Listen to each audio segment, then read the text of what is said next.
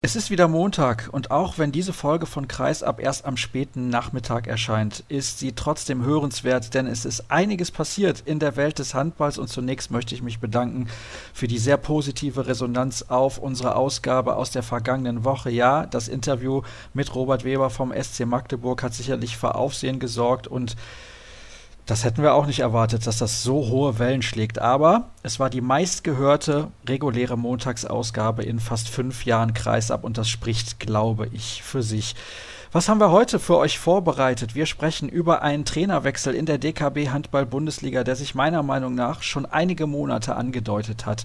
Aber das diskutieren wir dann gleich intensiv. Ich begrüße außerdem vom Westfalenblatt den Kollegen Marc Schmettlewin. Mit ihm schauen wir in die zweite Liga und insbesondere auf das Spitzenspiel, ein eigentliches Spitzenspiel, zumindest auf dem Papier, zwischen dem TUS N Lübecke und dem VfL Lübeck-Schwartau.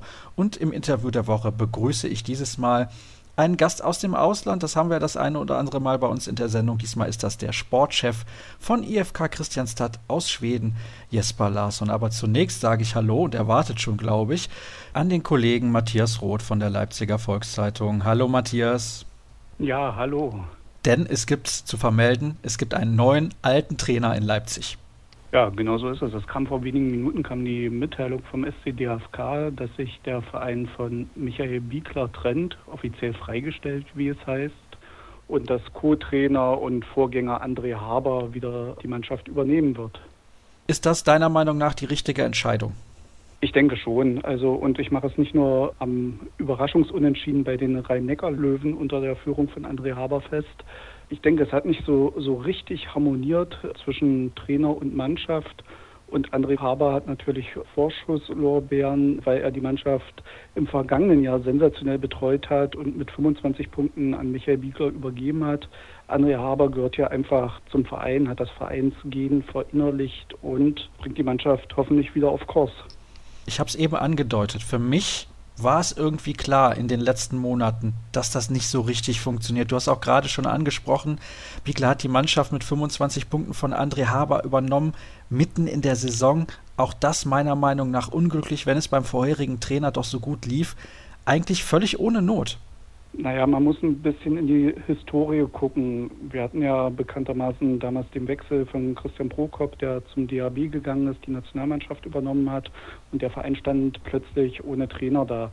André Haber war zu dem Zeitpunkt als Cheftrainer unerfahren. Es konnte keiner ahnen, dass das so sensationell unter ihm läuft.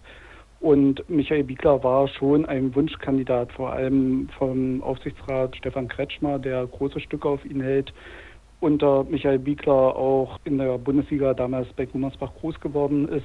Biegler war eben damals im Sommer nicht frei. Der DHB hat ihn nicht in Doppelfunktion freigegeben, weil er damals noch die Frauennationalmannschaft betreut hat. Und deshalb musste eine Zwischenlösung her, weil sich die meisten Vereine schon einig waren, so ein erfahrener Mann kann die Mannschaft noch auf ein neues Level heben. Jetzt ist es so, diese Ehe zwischen Biegler und dem SCDFK hat kein Jahr gehalten insgesamt einfach ein großes Missverständnis?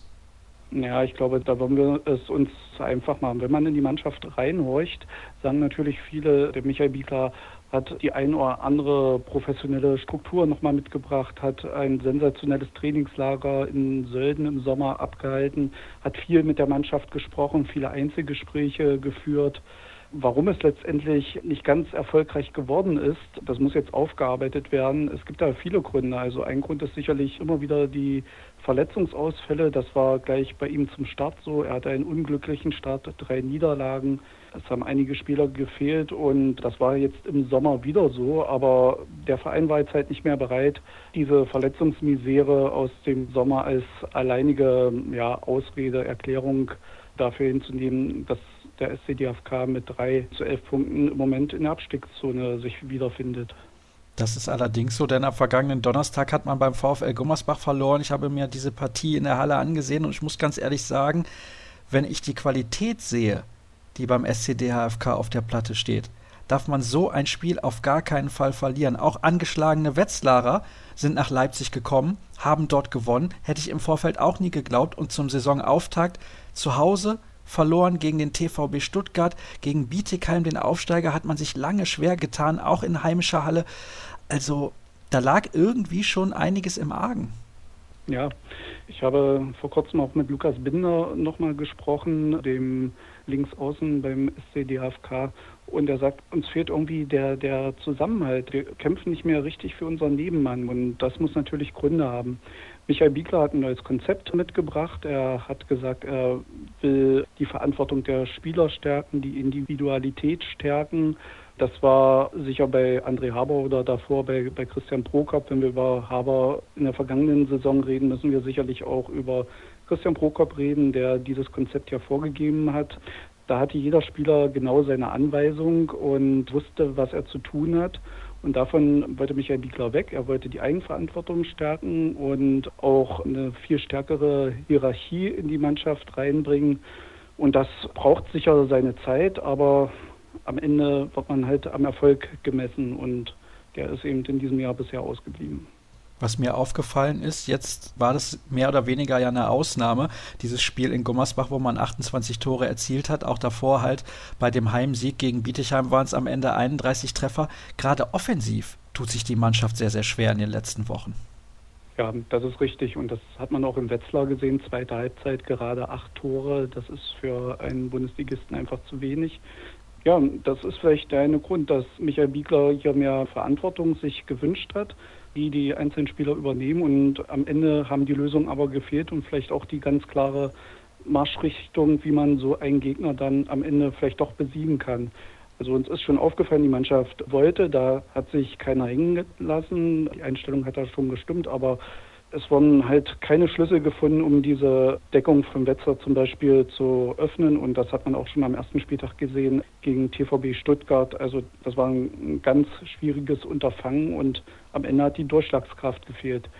Auch wenn wir immer auf die Verletzten gucken, es fehlt sicher ein Andreas Rojewski, der immer auch der entscheidende Spieler sein kann. Aber wir haben Philipp Weber dabei, wir haben Niklas Pitschkowski dabei, um da mal zwei Rückraumspieler zu nennen, die sonst auch den Unterschied machen können. Und beide zünden im Moment nicht so, wie wir es gewohnt sind hier in Leipzig. Und auf der Position von Rojewski kann man jetzt nicht meckern über die Leistung von Franz Semper in dieser Saison.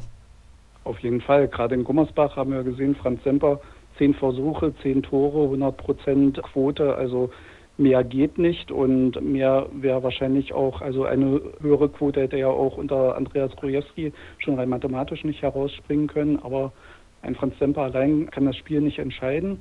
Wir gucken immer gerne auch auf die drei Neuzugänge, wo sich die Fans sicher viel versprochen haben. Der Patrick Wiesmach auf rechts außen macht das sehr ordentlich, kann aber nur die schnellen Tempogegenstöße halt laufen, wenn die Abwehr funktioniert. Und auf der linken Seite Roy Santos ist noch sehr unbeständig und Machi Gebala hat eigentlich zur Mannschaft überhaupt noch keine Bindung gefunden. Fehlt da ein bisschen mehr Power aus dem Rückraum, weil du hast gerade schon zwei Spieler angesprochen mit Weber und mit Pitschkowski, das sind Nationalspieler, sind nicht irgendwelche Akteure. Ja, das ist schwer zu sagen, wo das herkommt. Philipp Weber hat da sicher immer auch seine Szenen, also er ist ja nicht völlig neben der Kappe. Aber er hat zum Beispiel nicht so eine Quote, wie sie Semper zuletzt abgerufen hat. Also da rede ich jetzt nicht von diesen sensationellen 100 Prozent gegen Gummersbach, sondern insgesamt auch in den Spielen vorher hat er sehr ordentlich getroffen. Und bei Pitschkowski, er ist natürlich nicht bloß für den Abschluss da, sondern auch ja, als Spielmacher die Kollegen in Szene setzen. Aber das haben eben die anderen Teams auch ausgemacht, haben jetzt zum Beispiel Milosevic zwei, dreimal ganz ordentlich abgemeldet und dann läuft auf einmal, kommt so ein Bruch rein und es läuft halt wenig zusammen.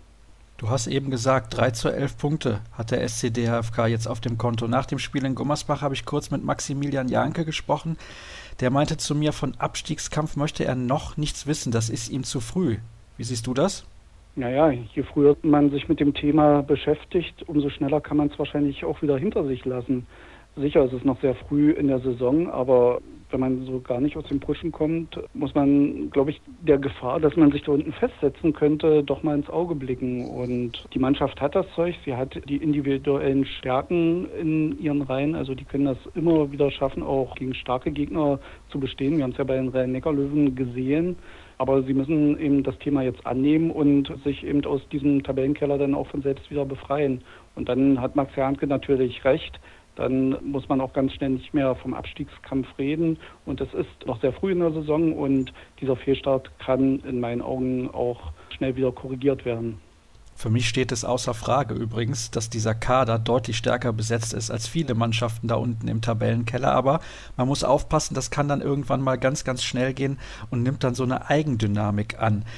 Michael Biegler hat gesundheitliche Probleme. Glaubst du, das hat irgendwie eine Rolle gespielt? Und was kannst du uns sagen? Wie geht es ihm? Was hat er eigentlich genau?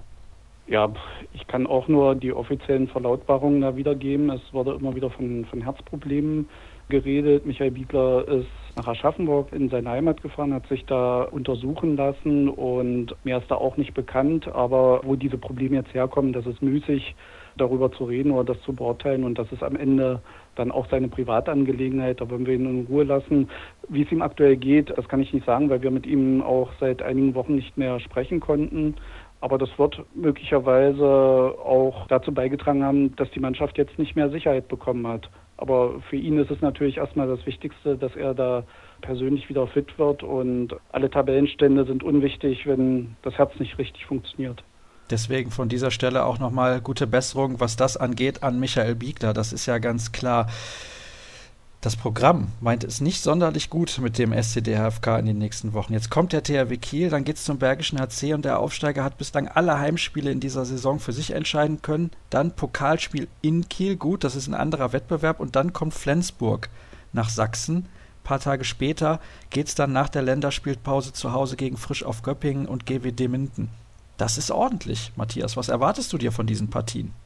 Ja, das ist ordentlich, aber die Mannschaft muss jetzt eine Reaktion zeigen und sagen wir, hätten wir vor drei Monaten darüber gesprochen, wäre sicherlich nichts anderes als ein Sieg der Anspruch beim Bergischen HC gewesen, auch wenn das natürlich schwer ist und die Mannschaft eine wirklich sehr starke Saison bisher gezeigt hat. Aber zu diesem Denken muss, glaube ich, auch der SCDFK wieder zurückkommen. Und es ist ganz klar, aus diesen Spielen, aus den vier Punktspielen, sollten sicherlich zwei Siege der Anspruch sein. Und wenn es gegen den Bergischen Erzählen nicht klappt, vielleicht muss dann einfach eine Überraschung helfen. Apropos Überraschung. Die Verpflichtung von Joel Bierlehm, den Torhüter des TuS Nettelstedt-Lübecke, wäre wahrscheinlich keine Überraschung mehr. Ja, es wird offen darüber geredet. Er spielt hier schon immer mal eine, eine Rolle in Gesprächen. Wir warten es ab. Er war ja jetzt erstmal gebunden. Also das war ja auch ein Problem. Vielleicht können wir darüber auch nochmal kurz reden. Die Verletzung von Jens Fortmann hat auch Spuren hinterlassen. Er hat ja einen Kreuzbandriss kurz vor Saisonbeginn in einem Testspiel sich zugezogen. Und das hat die Mannschaft natürlich nicht sicherer gemacht, weil mit Jan Goretzky zunächst ein Nachwuchsspieler nur zur Verfügung stand und immer schon alle gesagt haben, Milos Potera, den müssen wir jetzt in Watte packen, damit dem nicht auch noch was passiert. Aber René Willardsen ist ja gekommen aus Dänemark, hilft in dieser Saison aus. Und vor diesem Hintergrund ist es sicherlich eine Überlegung wert, so einen Mann zu holen. Und ob es denn tatsächlich passiert, das werden sicherlich die nächsten Tage zeigen.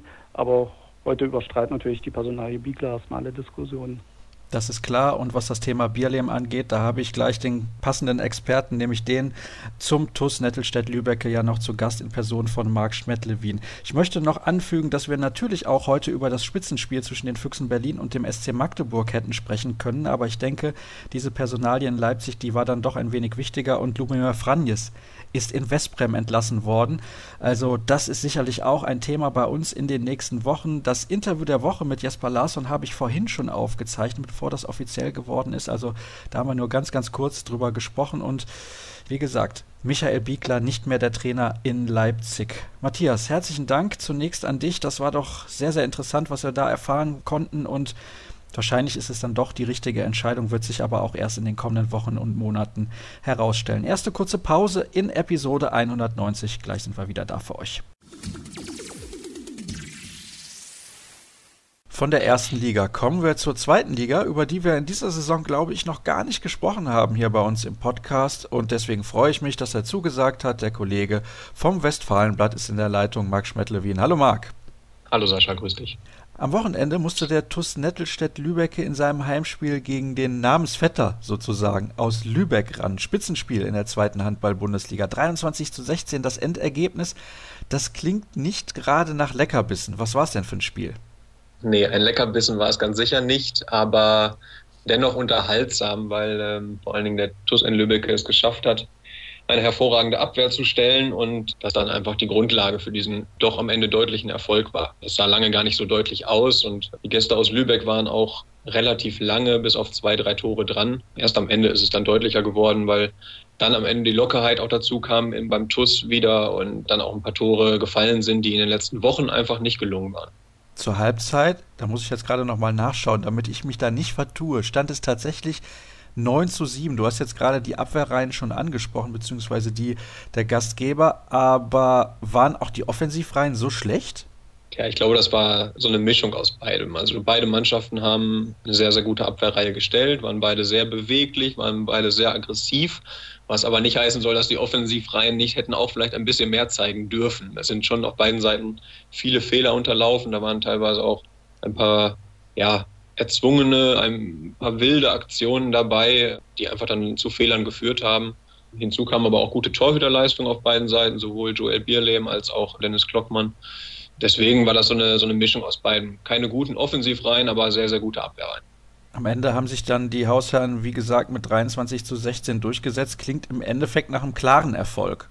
Ja, genau. War auch dann am Ende ein klarer Erfolg, aber wie ich schon eben sagte, wirklich erst am Ende. Also bis zur 50. Minute war es ja nicht komplett offen. Der TuS führte, wie gesagt, mit zwei, drei Toren. Aber am Ende wurde es dann deutlich, weil Lübeck sich so, ja, ich sag nicht auf gab, aber es war schon so, dass da nicht mehr unbedingt hinter jedem Gegenstoß hinterhergelaufen wurde und ja, einfach so ein bisschen die Körpersprache am Ende fehlte und deswegen konnte sich der TUS dann auch mit teilweise sehenswerten Treffern am Ende doch noch deutlich absetzen. War es so ein typisches Zweitligaspiel in dieser Saison zumindest?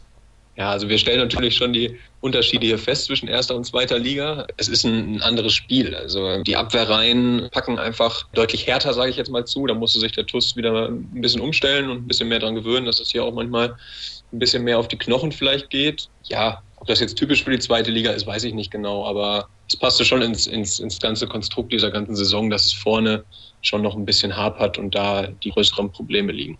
Wenn ich jetzt mir einen Blick auf die Tabelle mal erlaube, dann sehe ich, der TUS steht bei 6 zu 6 Zählern. Es gab auch drei Niederlagen in Serie. Beim letzten Mal, als es in die zweite Liga ging, hat man, glaube ich, die Saison mit 10 Minuspunkten abgeschlossen. Da kannst du mich gerne korrigieren, weil du wirst es besser wissen, wenn es falsch ist. Aber die Souveränität, die man damals ausgestrahlt hat, die strahlt man momentan nicht aus. Ja, ich glaube, bin mir nicht ganz sicher, ob es jetzt drei Niederlagen in Serie war. Ich glaube, ein Sieg lag noch dazwischen, aber natürlich insgesamt drei Niederlagen. Das ist eindeutig zu viel aus Lübecker Sicht natürlich hier. Da hatte man sich was ganz anderes vorgestellt und Souveränität sieht sicherlich auch anders aus, genauso wie du es sagst. Die Ansprüche sind hier einfach wahnsinnig hoch. Der direkte Wiederaufstieg wurde ganz klar vor der Saison als Ziel sowohl von den Verantwortlichen als auch von der Mannschaft ausgegeben. Und diesen Ansprüchen läuft man im Moment eben noch ein bisschen hinterher. 6 zu 6 Punkte ist keinesfalls das, was man sich hier beim TUS vorgestellt hat. Und diese Mannschaft kann sicherlich auch mehr. Sie hat es nur halt viel zu selten bisher gezeigt. Es gab zwei gute Spiele jetzt, die man einfach herausstellen kann. Das war das Heimspiel gegen Wilhelmshaven, was deutlich gewonnen wurde. Jetzt das am Wochenende gegen Lübeck. Und ja, also wir sagen mal so, wenn der TUS diese Leistung eigentlich konstant abrufen würde, dann geht es natürlich auch wieder in der Tabelle in der zweiten Liga deutlich weiter nach oben. Wie hoch schätzt du denn die Gefahr ein, dass es mit dem Wiederaufstieg nichts wird? Weil wenn ich mir das mal so anschaue, da haben wir doch einige Mannschaften, die sehr ambitioniert sind. Baling letztes Jahr, da hat der Wiederaufstieg dort nicht geklappt. Die wollen garantiert wieder hoch. Die haben immer noch einen guten Kader, aber trotzdem momentan bei 7 zu 5 Punkten nur auf Platz 6. Und Tusem Essen und Coburg, die ziehen da oben in der Tabelle ein bisschen einsam ihre Kreise momentan. Ja, ist völlig richtig. Also ich glaube auch allgemein, dass die zweite Liga relativ breit aufgestellt ist, sprich viele Mannschaften für die vorderen Plätze in Frage kommen.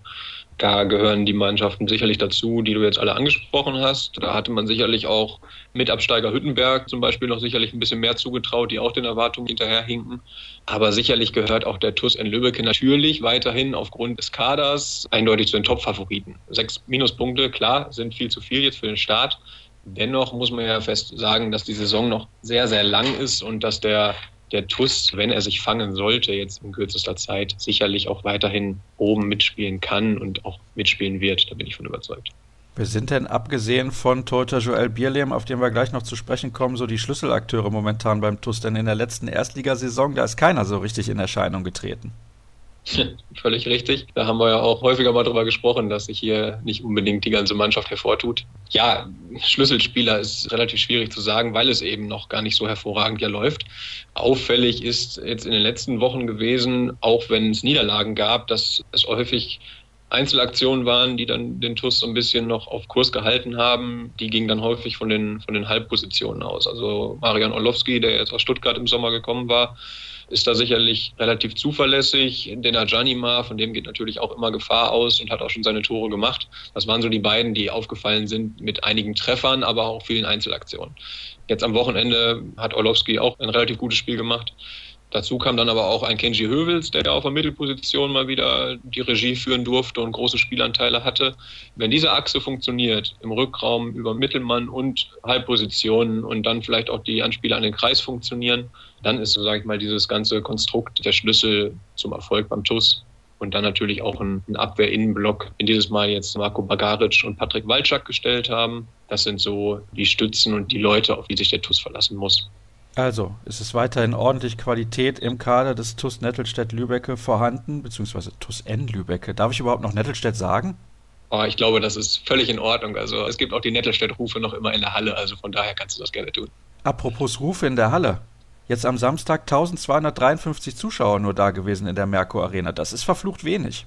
Ja, das ist wenig. Das war jetzt aber auch so zu erwarten. Das hängt natürlich auch einfach mit den Eindrücken zusammen, die die Fans an den ersten Heimspieltagen gewonnen haben, was ja nicht unbedingt immer überzeugend war. Und natürlich die Niederlage zu Hause gegen Essen hat dann auch nochmal dafür gesorgt, dass man jetzt nicht unbedingt vom TuS N Lübbecke verwöhnt war und angezogen war von solchen Spielen. Das mag sich wieder ändern. Dafür muss die Mannschaft, glaube ich, aber so ein bisschen in Vorleistung treten. Sowohl mit Leistung als auch Ergebnissen.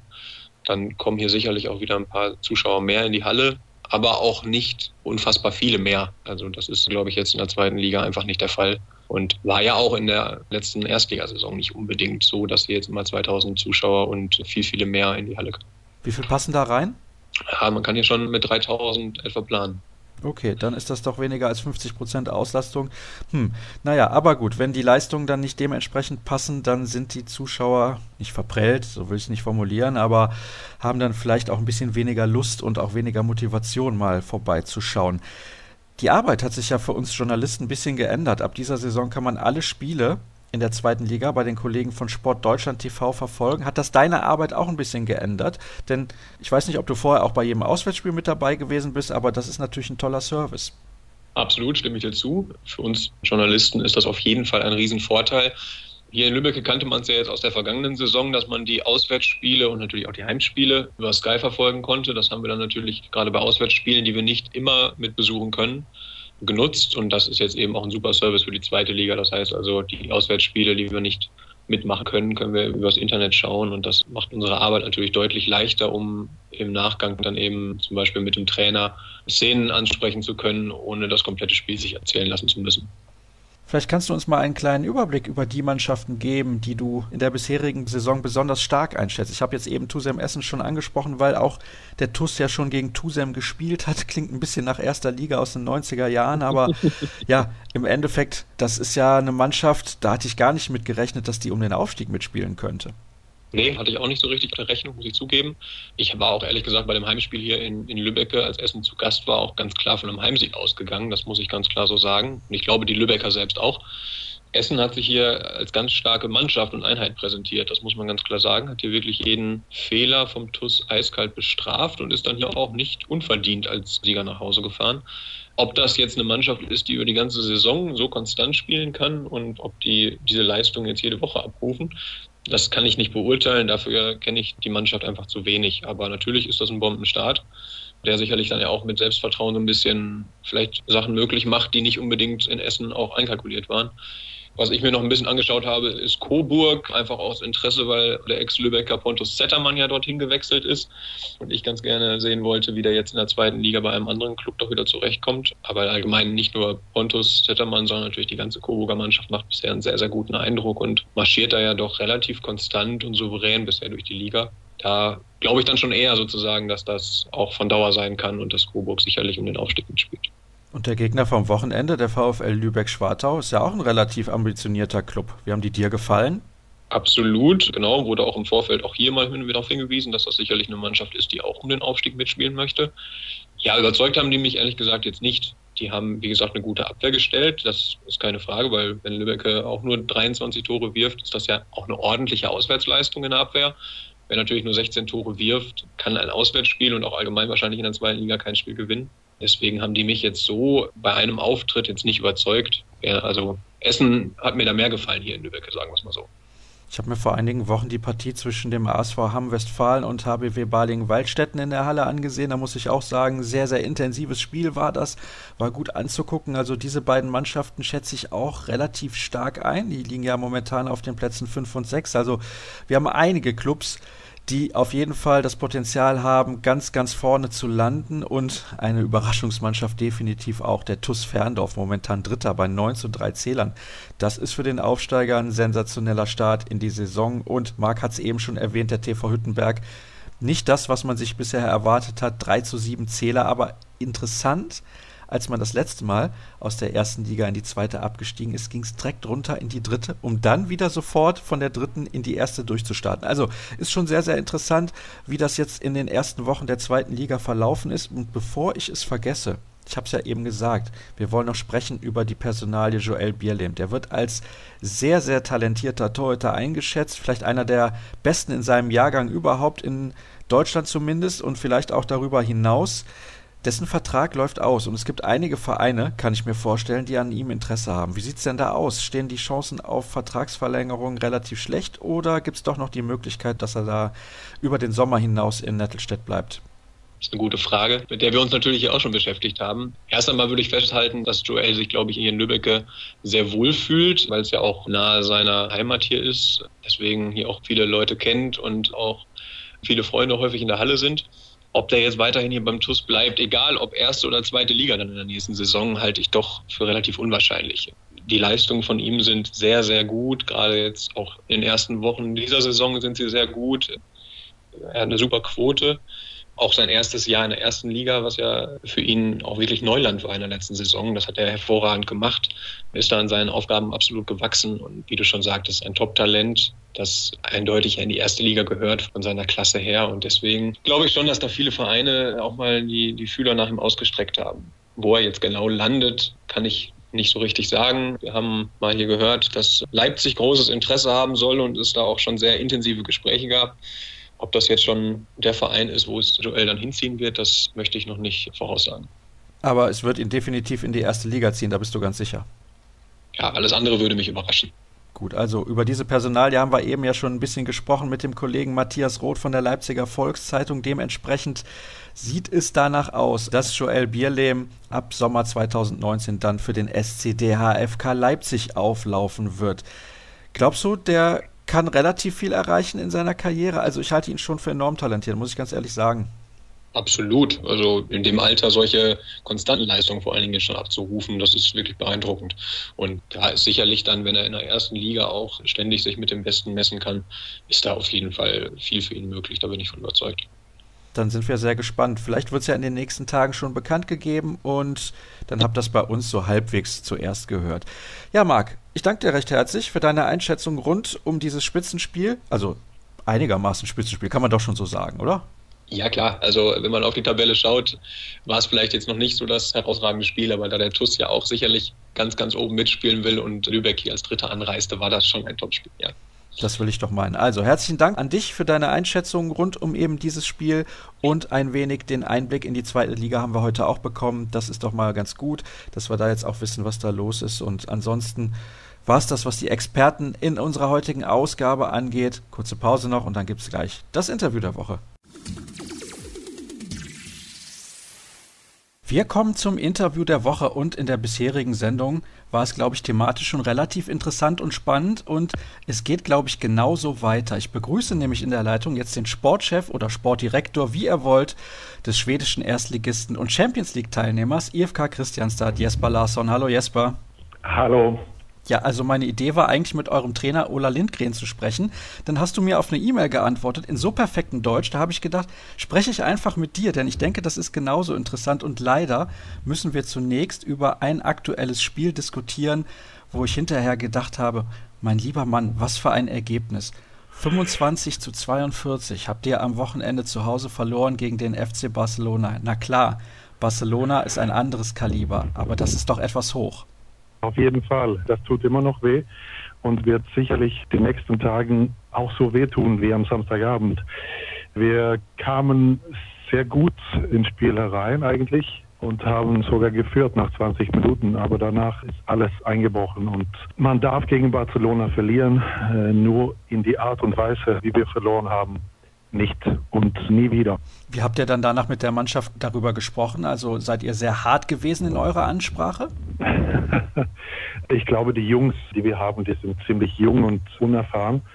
Aber trotzdem sind wir für skandinavische Verhältnisse ziemlich klar in dem, was wir sagen und in unserer Zielstellung vor jeder Saison eigentlich, was wir von jedem erwarten. Und das haben wir natürlich auch so besprochen in der Kabine nach dem Spiel. Ja, laut will ich nicht sagen, dass es war eher ziemlich klarstellend, was wir möchten. Und jetzt haben die zwei Tage Zeit gehabt zum Nachdenken und morgen machen wir dann ein Videostudium daraus und dann sehen wir weiter. Dann kommt ja Kielce jetzt am Wochenende oder wir, wir fahren dahin. Das wird ja nicht einfacher. Also, wenn ich mir eure Gruppe anschaue, ganz ehrlich, da habt ihr gar keinen einzigen Gegner, wo man sagen kann, ihr seid Favorit in einem Spiel. Nee, das haben wir nicht.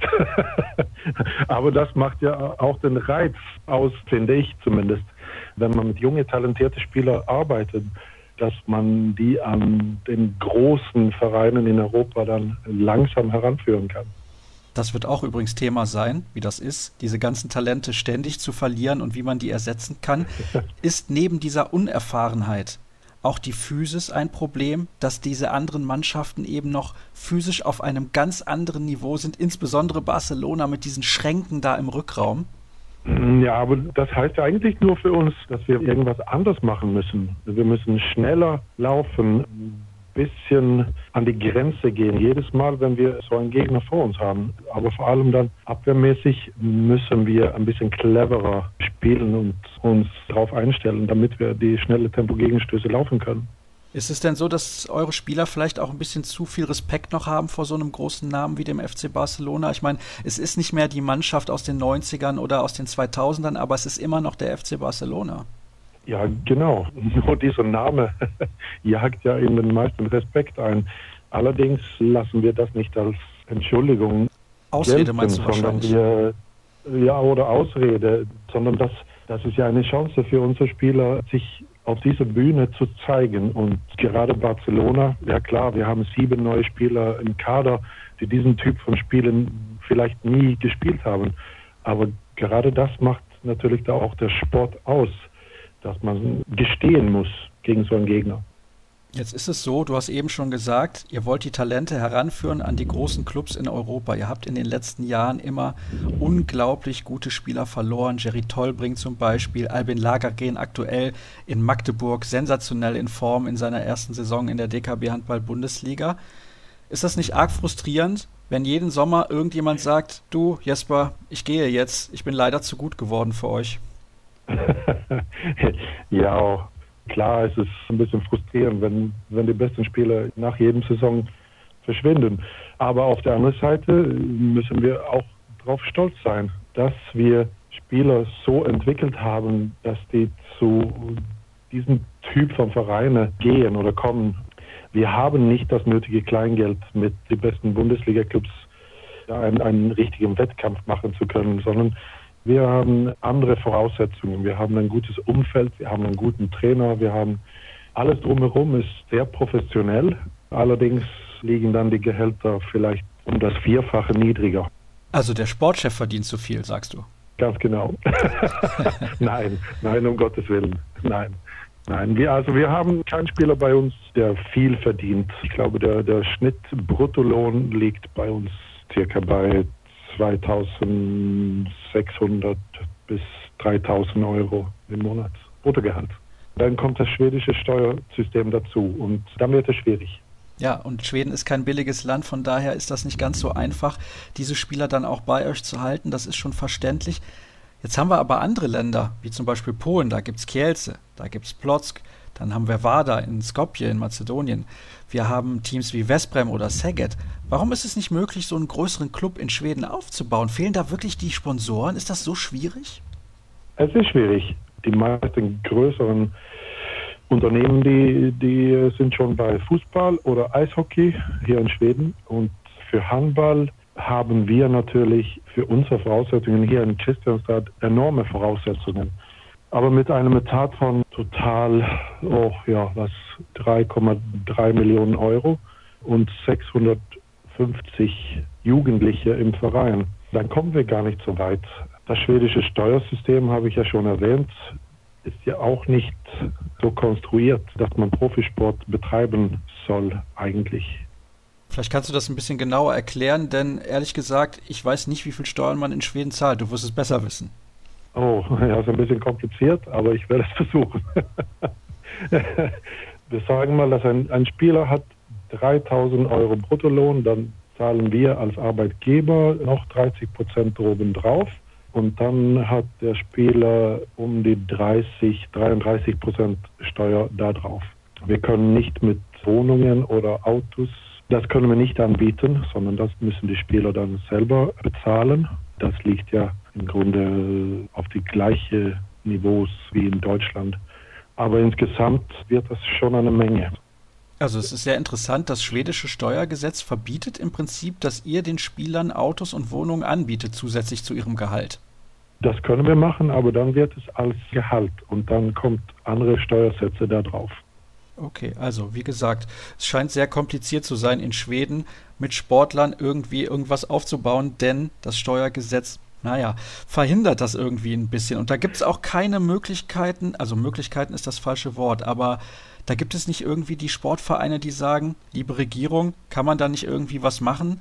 Denn Sport ist in Schweden, glaube ich, mindestens so beliebt wie in Deutschland. Also ein großer Teil der Bevölkerung macht auch Sport. Schweden ist ein sehr aktives Land und Sport hat eine große Bedeutung in Schweden. Also mich wundert, dass das im Prinzip so verhindert wird durch dieses Steuergesetz.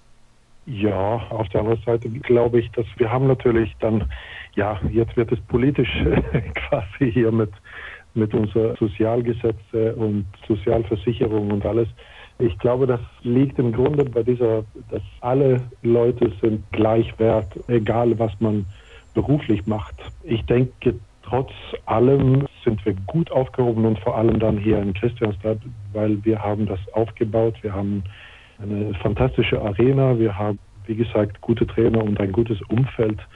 Aber uns fehlen die Möglichkeiten, dann finanziell mitzuhalten mit den Topvereinen Europas. Du hast eben gesagt, ihr habt 650 Jugendliche im Verein. Das finde ich herausragend gut. Ja. Das ist fantastisch. Das ist gut. Das ist sehr, sehr gut. Vor zehn Jahren haben wir gerade 120 gehabt. Das ist auch zielbewusst gearbeitet die letzten Jahre. Was habt ihr denn da gemacht, dass auf einmal so viele Jugendliche angefangen haben, Handball zu spielen in eurer Stadt?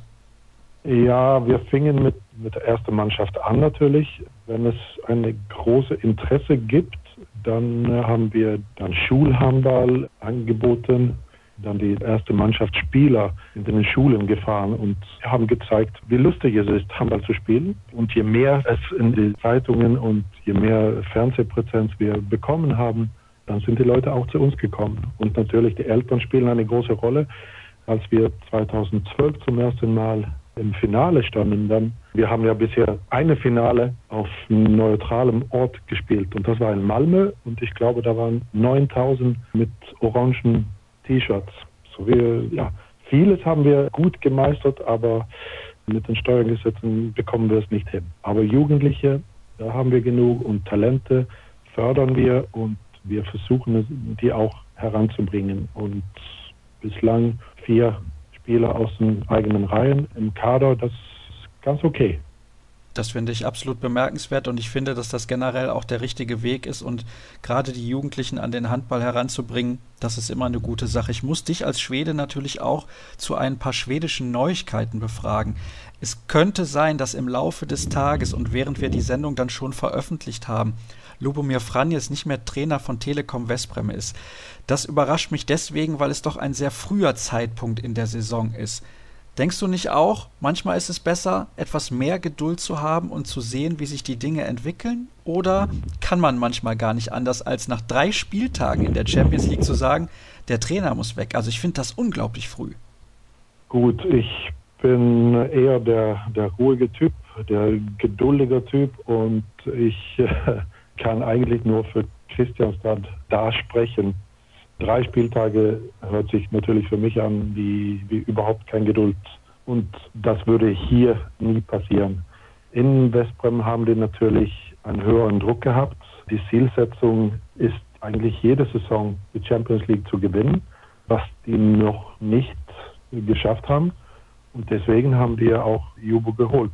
Aber nach drei Spieltagen so eine Entscheidung zu treffen, finde ich falsch. Ich habe sowieso den Eindruck, dass in dieser Saison in der Champions League alles möglich ist. Natürlich PSG der große Favorit, aber wenn ich jetzt sehe, Wader, da haben alle vor der Saison gesagt, die haben viele Verletzte, die haben wichtige Spieler verloren. Jetzt haben sie 6 zu 0 Punkte. Hätte auch keiner erwartet. Oder hättest du gedacht, dass die wieder ganz oben mitspielen können? Nein, vielleicht nicht. Mit neuen Trainer und ohne Sterbik, ohne Sindrich, natürlich haben die Leistungsträger verloren. Allerdings haben die ja auch den größeren Teil der Mannschaft behalten. Und mit einem spanischen Trainer, der eigentlich nur da weitermacht, wo der Alte aufgehört hat. Und da spricht natürlich für Wada. Ansonsten gebe ich dir recht, diese Saison ist sicherlich vieles möglich und für viele Mannschaften in die Champions League.